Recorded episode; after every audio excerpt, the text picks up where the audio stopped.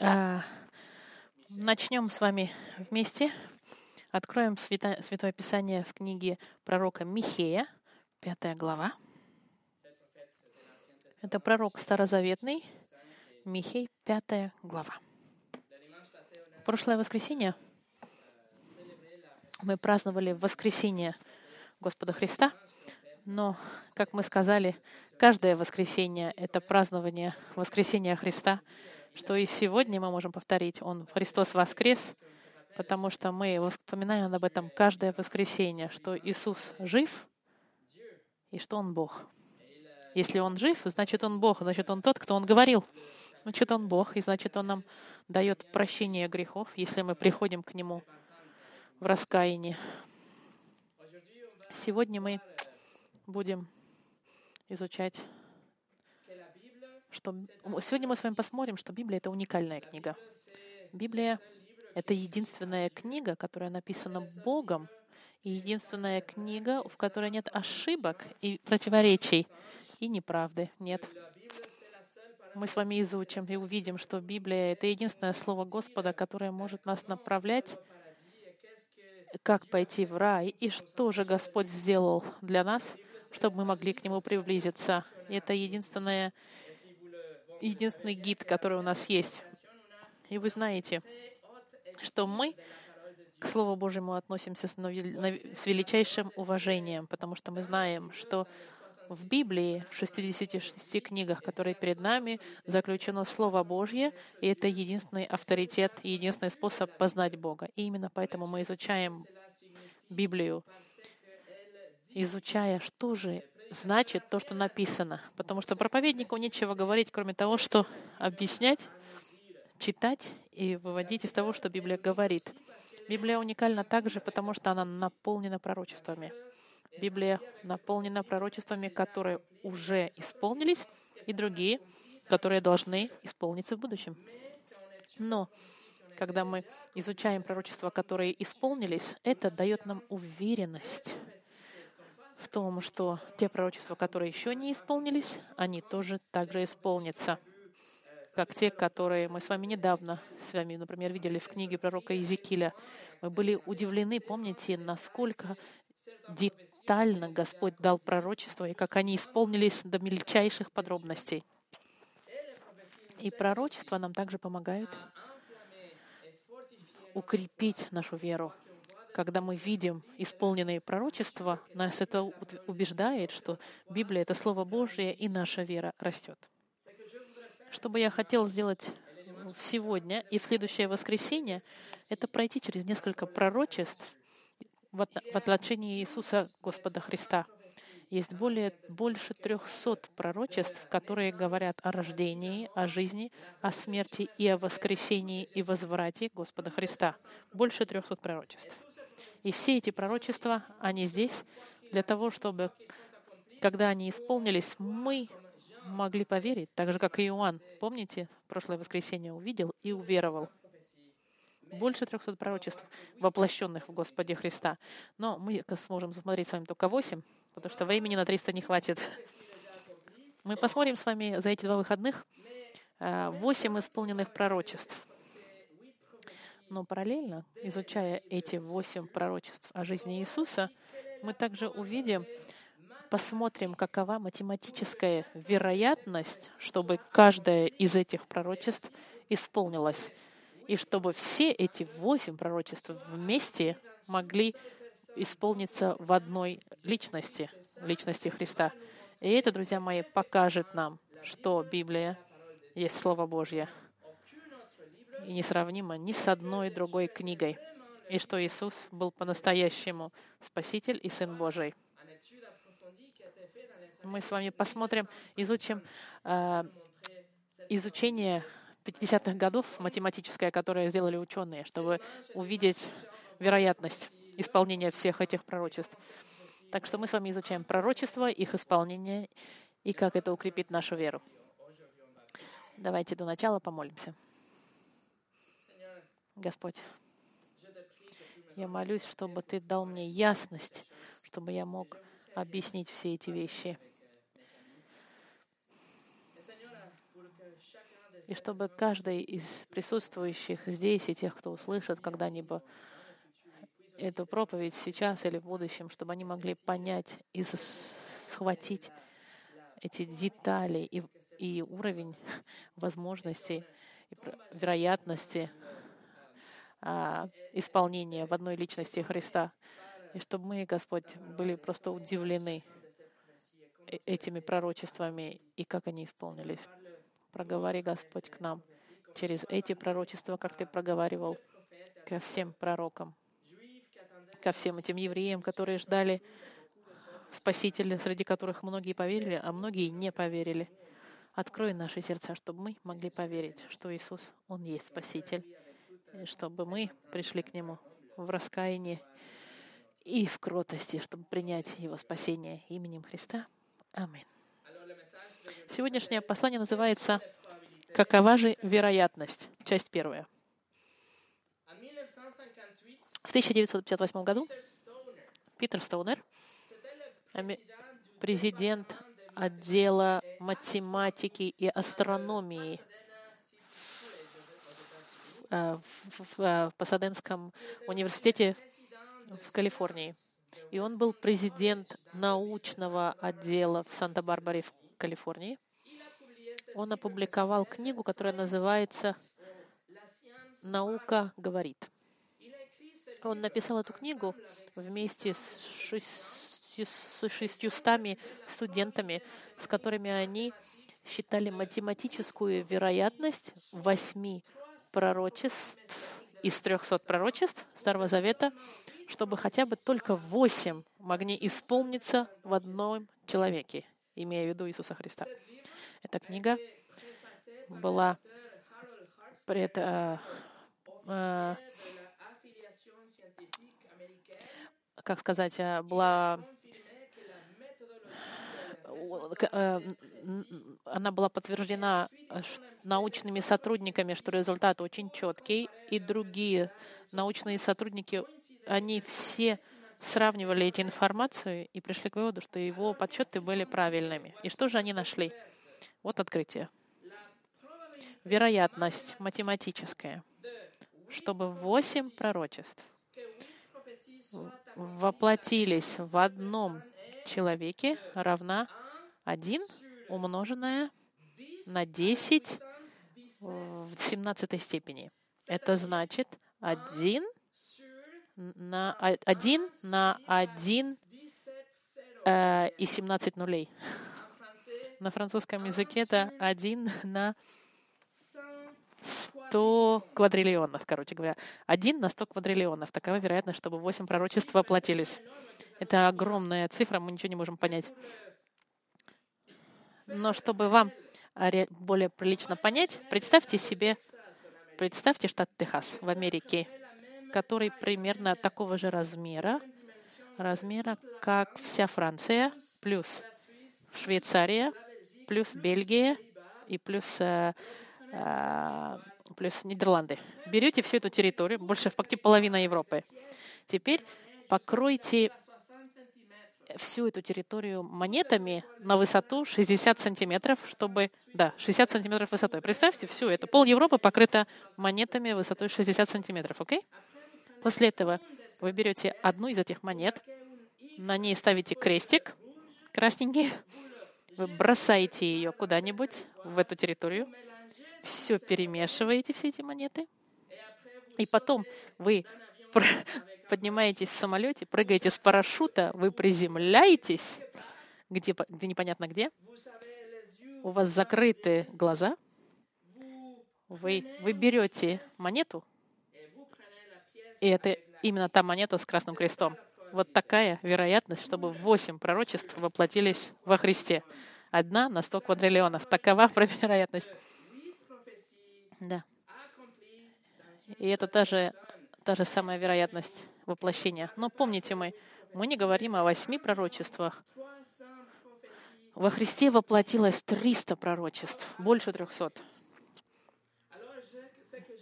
То, что бы я хотел сделать сегодня, это провести вас хотя бы через эти восемь пророчеств, которые изучал Питон Стоунер. Мы сегодня посмотрим четыре сегодня и четыре на следующее воскресенье. Поэтому мы с вами в пророке Михей, пятая глава. Первое пророчество нам говорит о месте рождения Спасителя. Михей, пятая глава. Контекст я вам объясняю. Михей начал свои пророчества в 700 700-х годах, в 750-х годах до Христа, и когда заканчивается четвертая глава, он говорит о событиях, которые уже случились с падением Иерусалема в 587 году, которые мы изучали с пророком Иезекиилем. Пророчества Иезекииля, они совпадали с Михеем. Помните, когда была осада Иерусалима и его уничтожение? И после Михей пишет конец четвертой главы, 163 года до событий. И когда он подходит к пятой главе, такое ощущение, что как бы его пророческие э, видения, они вдруг превращаются в телескоп, который он написал то, что случилось с Иерусалимом, и сразу перескакивает на 750 лет после событий, о которых он говорит. Мы находимся сейчас в пятой главе, первый и второй стих. «И ты, это третий стих в русском переводе, похож на то. «И ты, Вифлеем Ефр... Ефрафа, мал ли ты между тысячами иудинами? Из тебя произойдет мне тот, который должен быть владыкой в Израиле, и которого происхождение изначало от дней вечных. Поэтому он оставит их до времени, доколе не родит, имеющий родит. Тогда возвратится к сынам Израиля и оставшиеся братья их. Пророк делает контраст между уничтожением Великого Иерусалима и и вдруг он говорит об этом маленьком городочке, который называется Вифлеемом. Вифлеем — это место, находящееся в 8 километрах от, на, в юге от Иерусалима, и это значит э, место производства хлеба, Вифлеем, потому что они производили много зерна. Ефрат, Ефрафа — это место города, чтобы отличить, что Вифлеем, он э, отлич... потому что было два Вифлеема. И он говорит о малюсеньком городе Вифлеем, который находился рядом с городом Ефрафа. И это был малюсенький, малюсенькое поселение. О нем даже не упоминалось никогда ничего. И никакого влияния не имело, даже если царь Давид был рожден в этом Вифлееме. Например, в книге Иесуэ, когда они описывают города вокруг Иерусалима, они даже не говорят о Вифлееме, потому что он маленький и, и, и незначимый. Но через пророка Михея Бог говорит, что из этого города, Вифлеема, пройдет владыка, следующий вечный царь Израиля, Израиля выйдет. И этот царь, он будет отличаться от царя Давида, потому что происхождение его изначало от дней вечных. Э, да, изначало от дней вечных. Он говорит, что это значит кто-то, кто существовал вечно, существующий от дней вечных. От, от, разные переводы говорят изначало, извечно. В иврите это сказано и идет от неизмеренных, неизмерных времен, то есть из вечности. И эта личность, о которой говорит Михей, э, это не может быть никто иной, как, как вторая личность Трини, Троицы, который всегда существовал. Он существовал всегда, вечно. В какой-то момент он воплотился в человеческую плоть, чтобы взять человеческую форму в Вифлееме. Это одно из первое пророчество. Посмотрите дальше. Третий стих.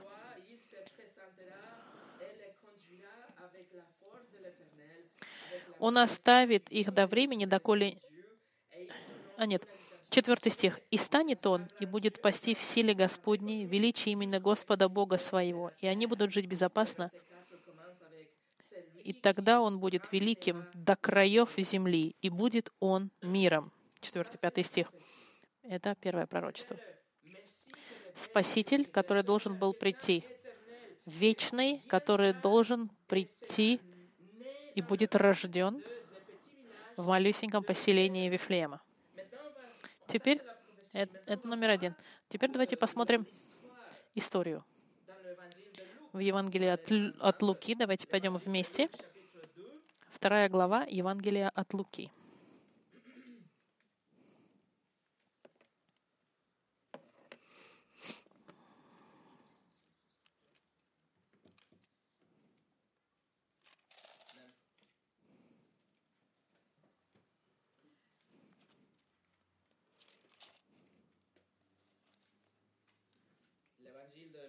Евангелие от Луки, вторая глава.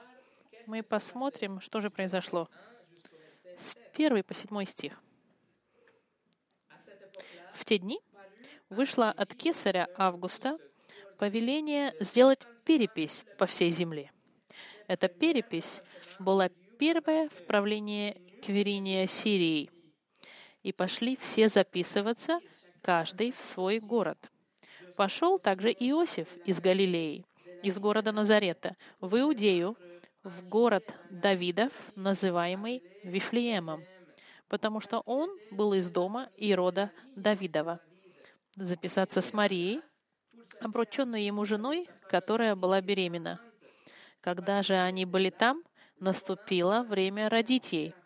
И родила сына своего, первенца, и спеленала его, и положила его в ясли, потому что не было им места в гостинице.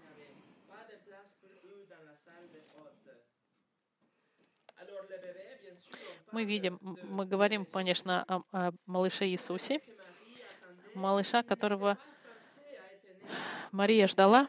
Он, не, он, по идее, как видите, не должен был родиться в Вифлееме, но Господь в своем предвидении, Он направил сердце императора Аугуста, чтобы он решил сделать эту перепись. И это заставило Иосифа вернуться к себе в Вифлеем, потому что он был из линии царя Давида. Мы видим, как рука Господа все подвинула, чтобы это пророчество исполнилось. К тому же археология подтверждает факт этой переписи. Есть документы 40, 48 года после Христа и 104 года после Христа, в которых написано подтверждение, что что семьи целые должны были возвращаться в свои города для вот этой первой переписи.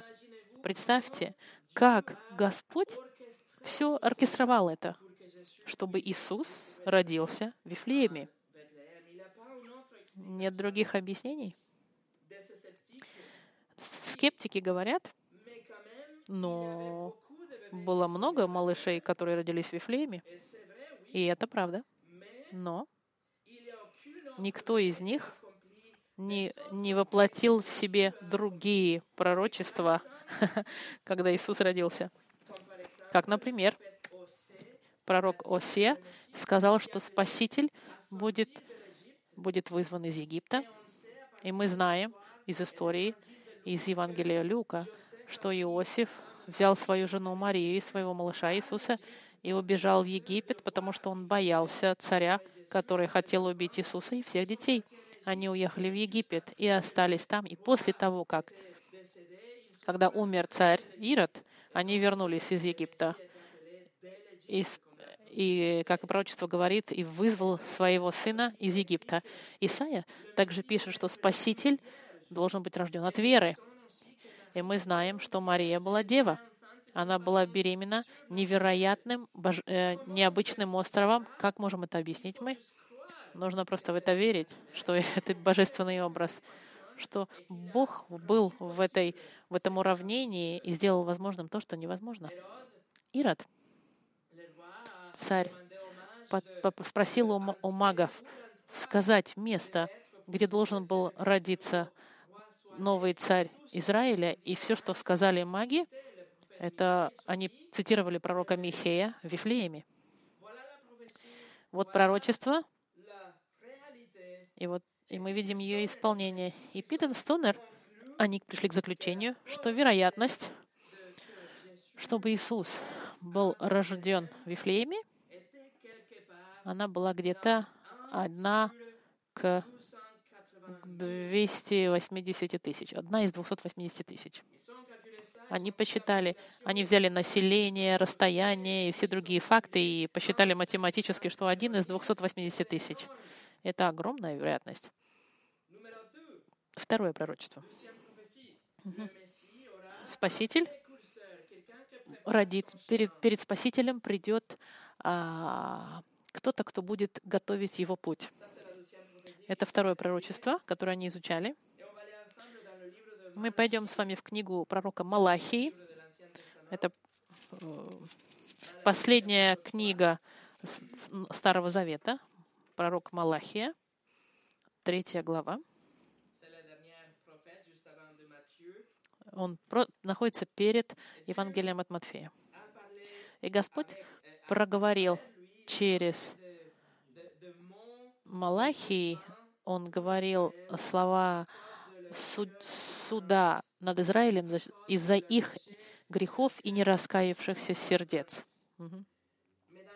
Но в третьей главе, в первом стихе, Господь говорит, что Он пошлет посланника, который приготовит путь. Смотрите, ангел в переводе, в оригинальном переводе, это вообще посланник. Вообще ангел значит посланник. Вот, я посылаю ангела моего, и он приготовит путь предо мною, и внезапно придет в храм мой Господь, которого вы ищете, и ангел завета, которого вы желаете. Вот, он идет, говорит Господь Савуав.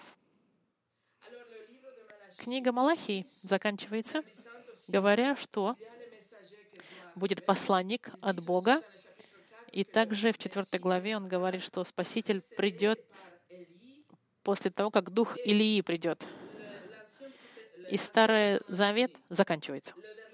Последний пророк проговорил, и потом было 400 лет тишины. Послание суда Малахи, от Малахии, оно отзывалось в людях, потому что 400 лет была тишина, и они последнее это послание от Малахии слышали только послание суда. И, ну, они знали, что перед Спасителем придет посланник, и люди ждали с нетерпением этого посланника, особенно зная, тем более, что через, после этих 400 лет тишины люди хотели услышать посланника, который подготовит путь для Спасителя. И, и вдруг, 400 лет позже, Иоанн Креститель приходит, и он проповедует раскайтесь, ибо Царствие Божье приблизилось. Это было продолжение как бы послания Малахии. Исаия говорил о том, что придет некто, кто будет как голос, готовящий путь для Господа.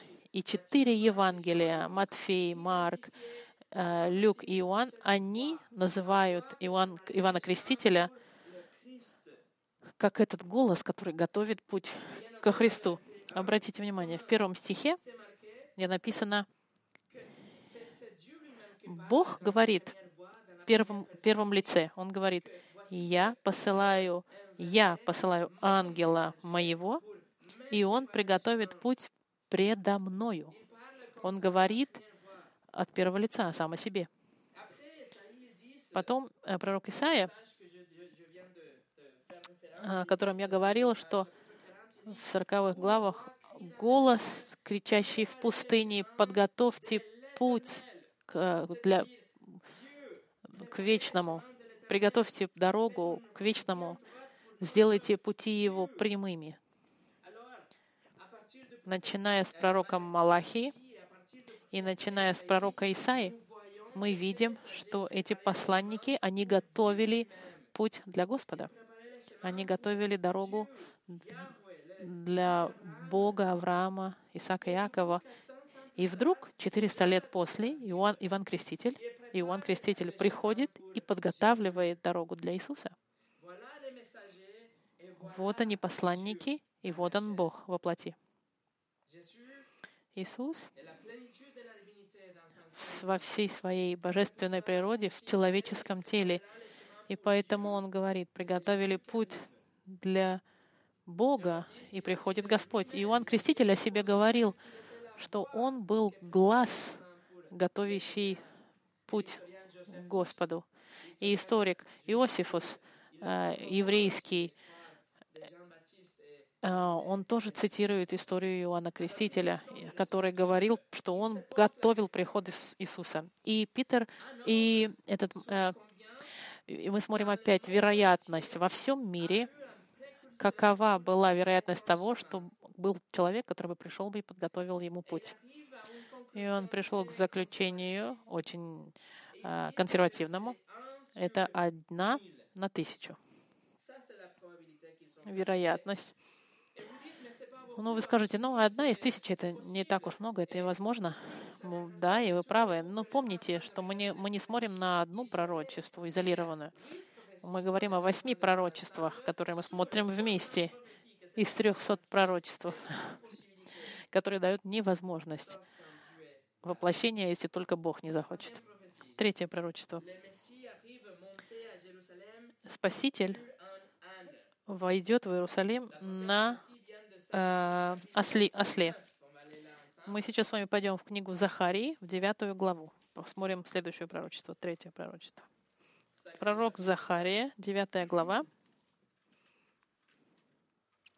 Э, предполагаю, что это девятый стих, наверное. Угу. Эти главы нам говорят о, о осуждении нации вокруг Израиля. Девятая глава была написана за 200 лет до прихода Александра Македонского, который прошел через Палестину на своем великолепном коне и талоне.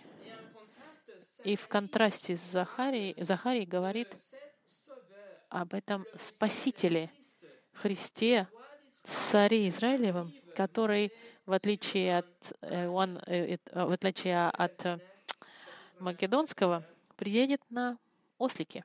Смотрите, 9 стих. «Ликуй от радости, дочь Сиона, торжествуй, дочь Иерусалима, вот, царь твой грядет к тебе, праведный и спасающий, кроткий, сидящий на ослице и на молодом осле, сыне подъеремной. Спасение Израиля приходит, но не как Александр Македонский на вероятном красивейшем коне. Нет, он приходит, сидящий на маленьком ослике. И эти стихи нам говорят о том, что придет царь. Для того, чтобы он был царем, он должен быть по линии Давида, и это случай с Христом. Он должен быть праведный. Это значит, что в нем должна воплощаться праведность в его характере. Он спасающий, победоносный, потому что он приносит спасение и победу над грехом. Но он еще и кроткий, потому что приходит на обыкновенном осле. Именно поэтому Бог сказал через Захарию, «Возрадуйся, потому что это царь, который приходит». И в 10 стихе он, он говорит о вечном э, спасении. Это пророчество, и мы прекрасно знаем с вами историю. Но мы с вами все равно пойдем в Евангелие от Матфея, чтобы прочитать, что же произошло. 21 глава.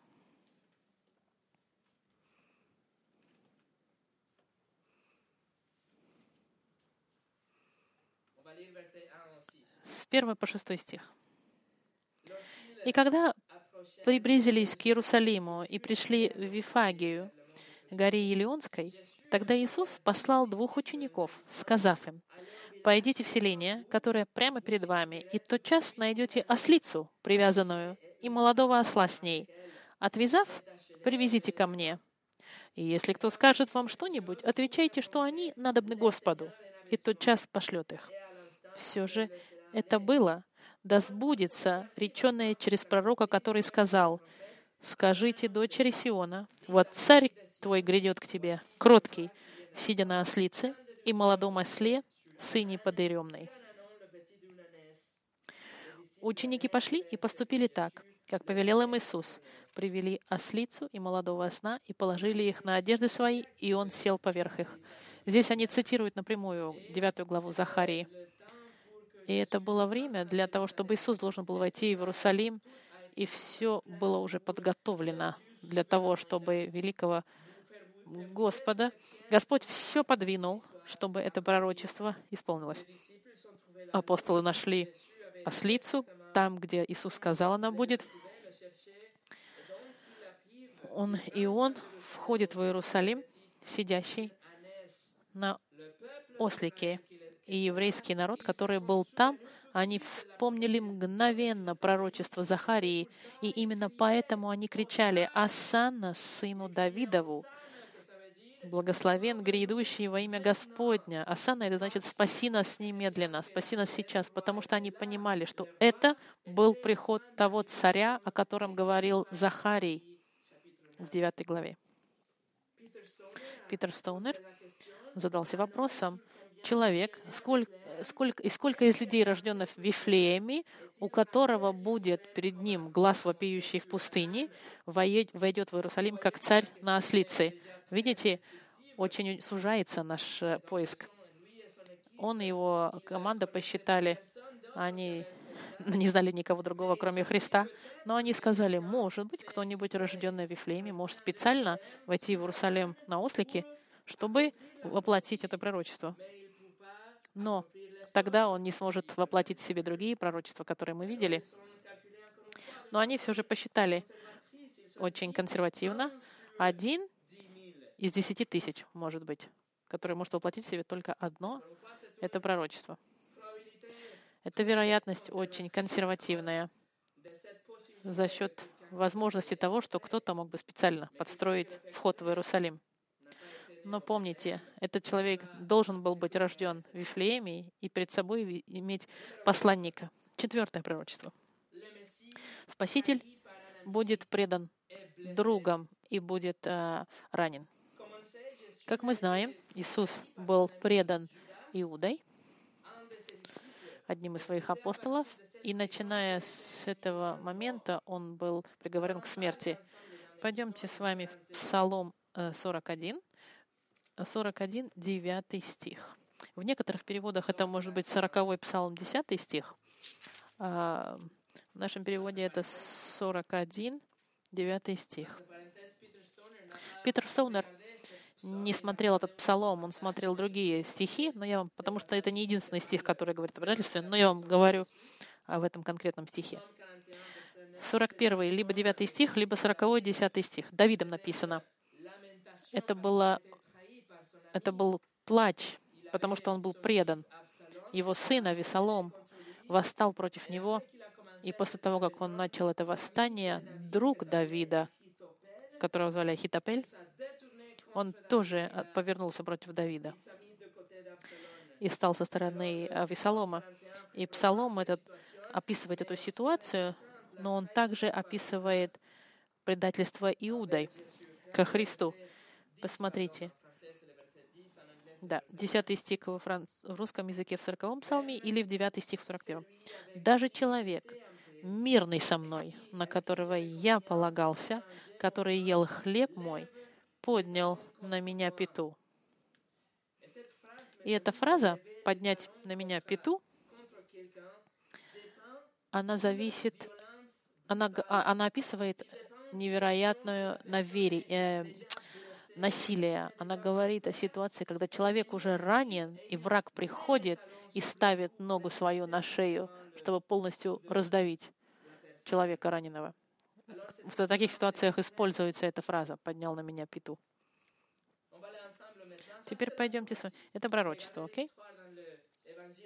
Давайте посмотрим с вами в Евангелие от Иоанна, 13 главу. 13 глава. Это стих. Это происходит после того, как Иисус только что помыл руки своим ученикам, и Он говорит об Иуде. 13 глава, 16 стих.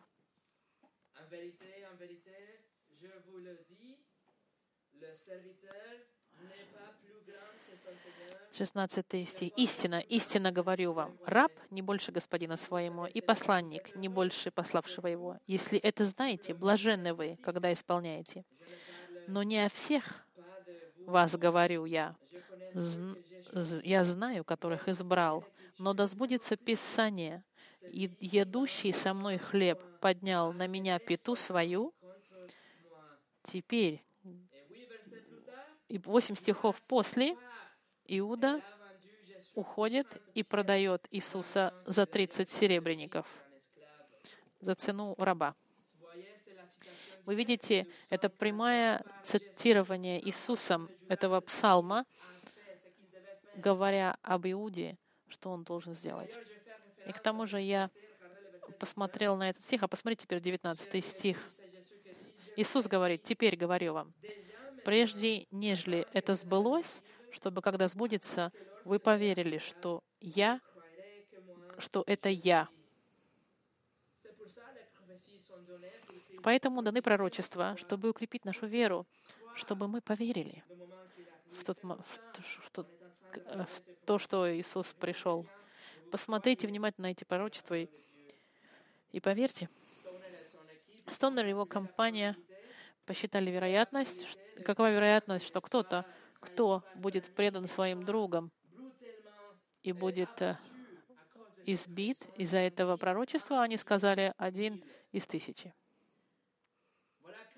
четыре из восьми пророчеств, которые они посмотрели, и как мы видели с вами, это почти невозможно. Вероятность, она почти ноль, чтобы все четыре воплотились одновременно в одном человеке. Невозможно, да, чтобы человек сам по себе мог воплотить в себе эти четыре пророчества. Есть четыре другие пророчества, и которые мы посмотрим в следующее воскресенье, но плюс еще 2092 другие, которые мы не будем смотреть, но которые воплотились. Бог знает историю. Господь знает начало и конец, и все, что посередине. Позвольте мне вам зачитать цитату одного теолога, которого звали Брюс Уэр. Она немножко длинная, но стоит того, что мы ее зачитали. Бог заранее знает каждое из наших слов даже до того, как мы их произносим, и даже количество дней, которые мы проживем. Бог знает, как кого будут звать еще до рождения и их положение в грядущем царстве. Он объявляет, сколько царей будет, какие союзы они заключат, их влияние на другие народы и на Израиль, и сколько их правление продлится. Бог предсказывает специфические ситуации, такие как 7 лет, 50 лет, 70 лет, 400 лет, три правления. Что же касается Христа, Бог, Господь предсказал рождение в Вифлееме, убийство младенцев в Вифлееме, побег в Египет, пронзенные руки Христа на кресте, деление одежд, нераздробленные кости Спасителя, смерть с грешниками и дорогая гробница богатых. Бог знает все, и дал нам Он свое слово, чтобы мы могли узнать Его ближе. Чтобы закончить, Иисус Христос он Спаситель обещанный, которые ждали поколения из поколения. Иисус — это личность, обещанная в Старом Завете и открытая как бы в каждой книге Старого Завета и воплощенная в Новом Завете. Его рождение, его предшественник, его предание — все это идет против всех математических вероятностей. Но знаете что? Есть нечто больше, чем невозможное, чем все это. Как Бог такой святой, Бог совершенный и чистый, как это возможно, что этот великий Бог, Он решил сотворить творение? Как это возможно, что Он решил дать этому творению второй шанс после того, как его творение не послушалось Его? Они не просто не послушались один раз. Его творение находится в постоянном восстании против Бога. Они идут за грехом. Мы любим грех. Мы хотим грех. Мы хотим то, что хочет наше тело, наша плоть. Если бы не существовало системы законов и правосудия человеческого, мы бы все сегодня были бы ворами машин, банков и людей. Почему? Потому что сердце человека, оно находится в постоянном восстании против Бога, даже если вы и не верите в Бога. Нет людей хороших. Библия, Слово Божье, заявляет, что человек, он мертв в своих грехах, он и грязный, и гнилой внутри. И как тогда это возможно, что Бог такой великий хочет спасить, спасти этого гнилого человечка?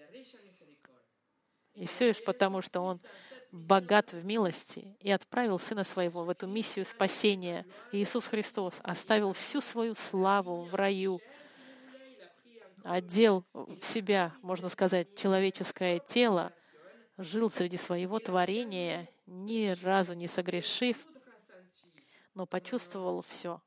Прочувствовал все человеческие эмоции, боль, чувствовал голод, чувствовал усталость, жажду, но никогда не согрешил. И причина для его рождения, она была как раз-таки его смерть. Он родился, чтобы умереть.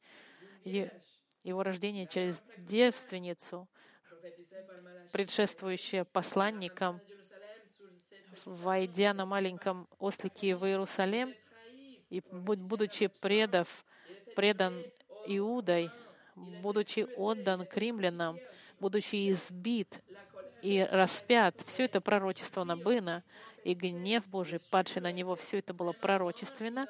Он был по-настоящему мертв и был похоронен в богатой гробнице, все пророчественно тоже. На третий день воскрес, тоже пророчественно, пророчественно, да, было. И сейчас он дает прощение всем, кто в него верит, как и говорят пророчества.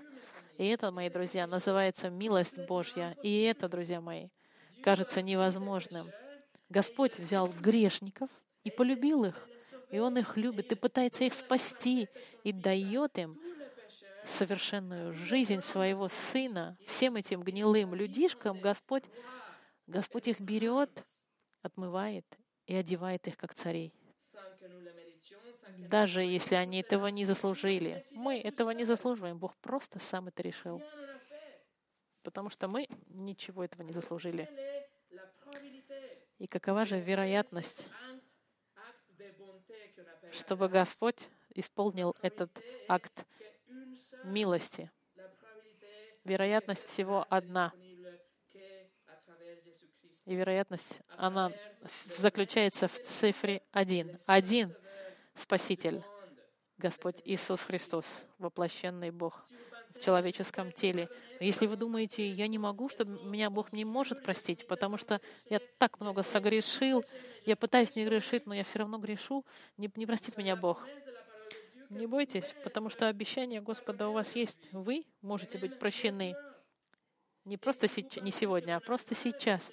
Если, а если же вы думаете, что вы не такой уж грешник и не такой уж плохой человек, если вы думаете, что вы не так нормальный человек, если вы умрете с Богом встретитесь, и вам есть чем оправдаться, я вам сказать со всей уверенностью. Библия говорит, что нет ни одного хорошего человека, что мы все грешны, и мы все без Христа заключены на наказание. Иисус сказал, если только не родитесь свыше, не можете войти в рай. Царство Божье. Я надеюсь, что все эти пророчества дают вам уверенность, что вы можете быть спасены, как Иисус пообещал, но также дают вам уверенность, что вы не можете быть спасены, если не придете ко Христу. Я заканчиваю вот с чем.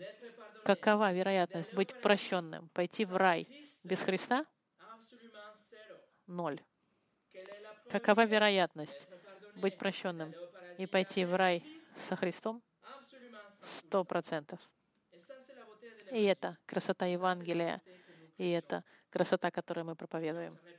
Если вы раскаиваетесь, то ваша жизнь вечная с этого момента. Мы будем продолжать грешить, к сожалению, но милость Божья настолько велика, чтобы прощать наш каждый день. И каждый раз нас прощать, когда мы к Нему приходим с раскаявшимся сердцем. И посему помолимся. Господь, мы благодарим Тебя за уверенность, которая у нас есть в Твоем Слове.